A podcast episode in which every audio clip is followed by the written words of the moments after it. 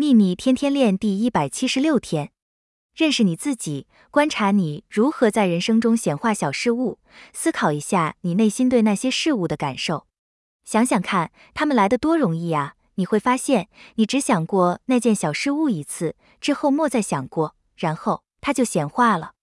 真实状况是你没有浮现任何和你想要的事物互相抵触的想法，或是说出任何相反的话。因此，吸引力法则可以做它的工作。